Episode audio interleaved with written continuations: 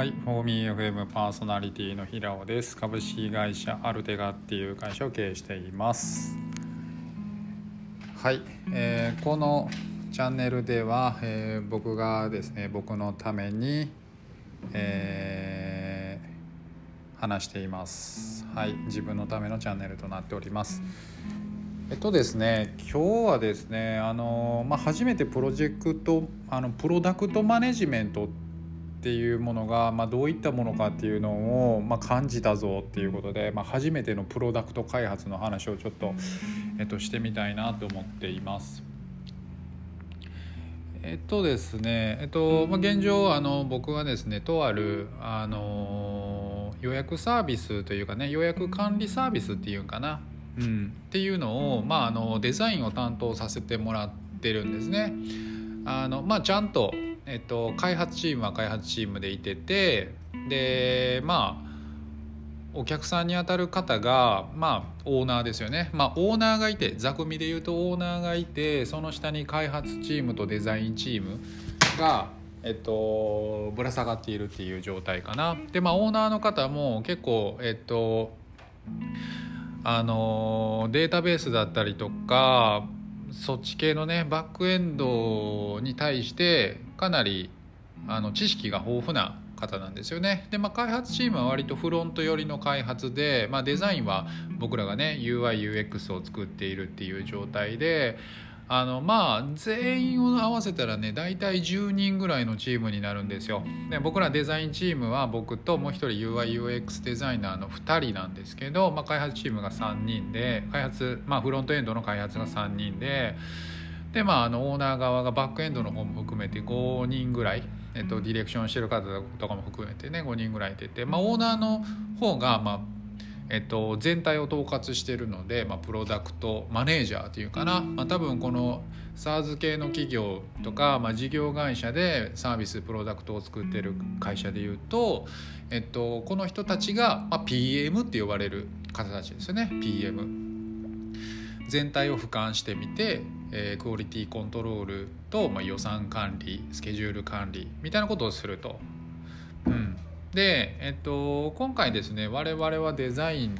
として、まあ、このチームに入ってジョインしてるわけなんですけどまあねあのどうやらあのなんとなくコツが見えてきたなっていうふうに僕は感じてます。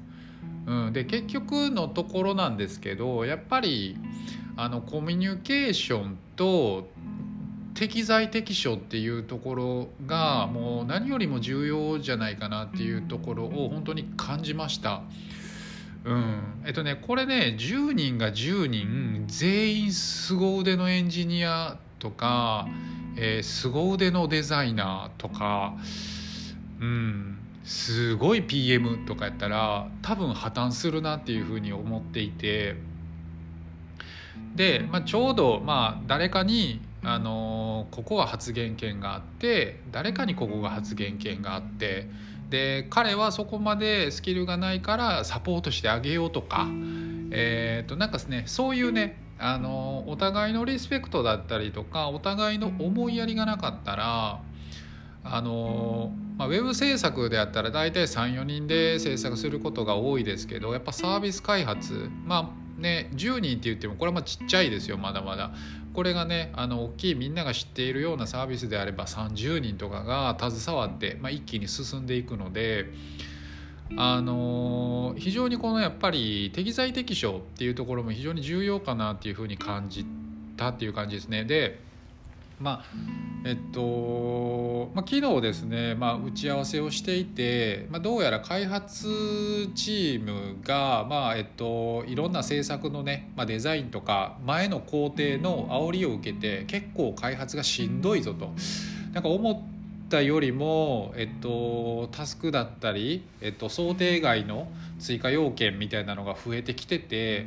ちょっと工数圧迫してるぞみたいなってきたんですよね。だけどあのそのまあ開発チームのリーダーの特性でもあるんですけど、まあ、若干ちょっと抱えすぎてしまうあの弱音をちょっと吐けないっていう、えっと、性格だったりとかあとはまあなんていうかなえーっと PM 側に当たる人が割とバックエンドが強いからプロ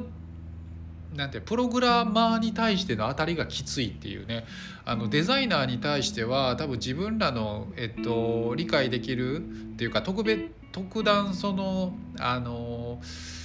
なんていうかななんていうんやろうな自分らのテリトリーではないからある程度リスペクトを持ってやるんだけどただプログラマーに関してはなんか分かるからちょっと言いたいみたいなところがあってですね結構バックエンドとフロンまあバックエンドフロント側とね、あの開発チームのリーダー側と結構ねあのうまくいってなくてギクシャクしてたんですよね。でそこで僕がちょっとあのみんな一回制作陣だけで開発陣だけでなんかちょっとミーティングやろうよっていうような感じでちょっとあのー、半分口で半分これからどうするかみたいなところ結構具体的に話したんですよ、まあ、雑談も交えてね。で、まあ、最終的には結構やんわりそのあよかった今回こういう機会作ってくれてよかったです平尾さんみたいなこと言われ言ってもらえてまあ、よかったなと。でかくいう僕はですねウェブ制作ばっかりずっとしてきた人間なのであの実際のところね こういうあの React を使った大規模な開発みたいなのは初めてなわけですよね。だ結構あの僕はあのここに関しては素人に近いものなんですけどただやっぱりなんか適材適所とかプロジェクトの流れみたいなものを把握して進めていくっていうところはまあ一緒だなっていうふうに非常に感じたんですよねむっちゃ感じたっていうところですね。であのやっぱ適材適所っていうところで言うとえっとすごいす凄腕のプログラマーがいたとしたらそこに凄腕のプログラマーがまた後から入ってくるでしょ？でこれ2人になったら凄腕のプログラマーと凄腕のプログラマーって競い合うんですよね。賢いから。俺の方ができるなっつって。で競い合うようなことをしてしまったりするとやっぱりこれ何て言うかな悪影響を及ぼすしデザインに関してもそうでこっちがリードリードデザイナーでこっちがまあサポートみたいな感じで役割を分担しておかおいたりとか、まあ、どちらにもそのリスペクトを持って接しなければまあなんか俺の方がデザインうまいしみたいになるし。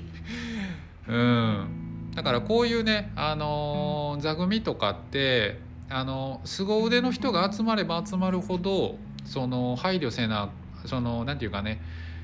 作業エリアっていうのはしっかりしないといけないし、まあ、これがねちゃんとまあ割と上級の人と初級の人を合わせるみたいな感じであれば、まあ、割とそういうことはないんでしょうけどあのやっぱり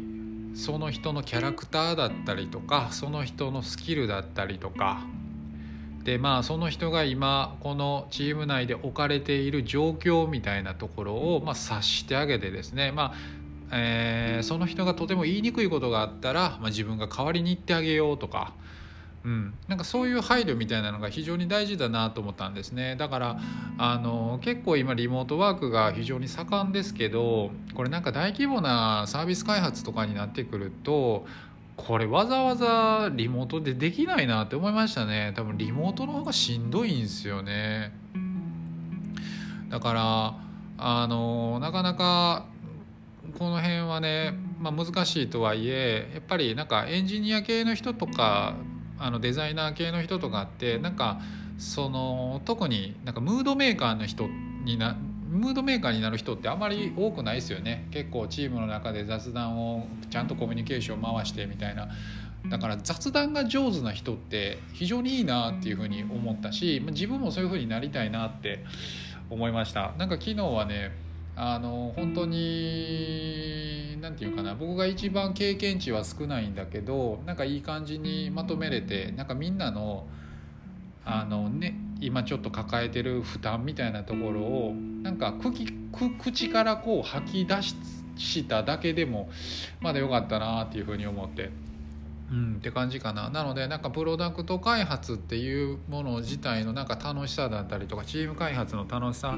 みたいのがちょっと分かった気がしましたね。でやっぱり結局のところも人同士のコミュニケーションなんで結局人が作ってるものものものだからもうね対話は欠かせないなと、まあ、そんなことを思った一日でした。はい。